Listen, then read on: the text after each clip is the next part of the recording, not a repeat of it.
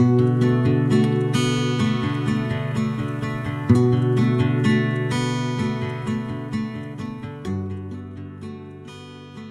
Wonderful Wizard of Oz, Volume 17 How the Balloon Was Launched, Chapter 3. Well, I'll tell you what I think, said the little man. You see, when I came to his country, it was in a balloon. You also came through the air, being carried by a cyclone. So I believe the best way to get across the desert will be through the air.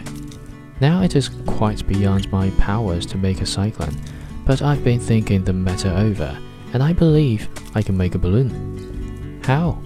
asked Dorothy. A balloon, said Oz, is made of silk, which is coated with glue to keep the gas in it. I have plenty of silk in the palace, so it will be no trouble to make a balloon. But in all this country, there is no gas to fill the balloon with to make it float.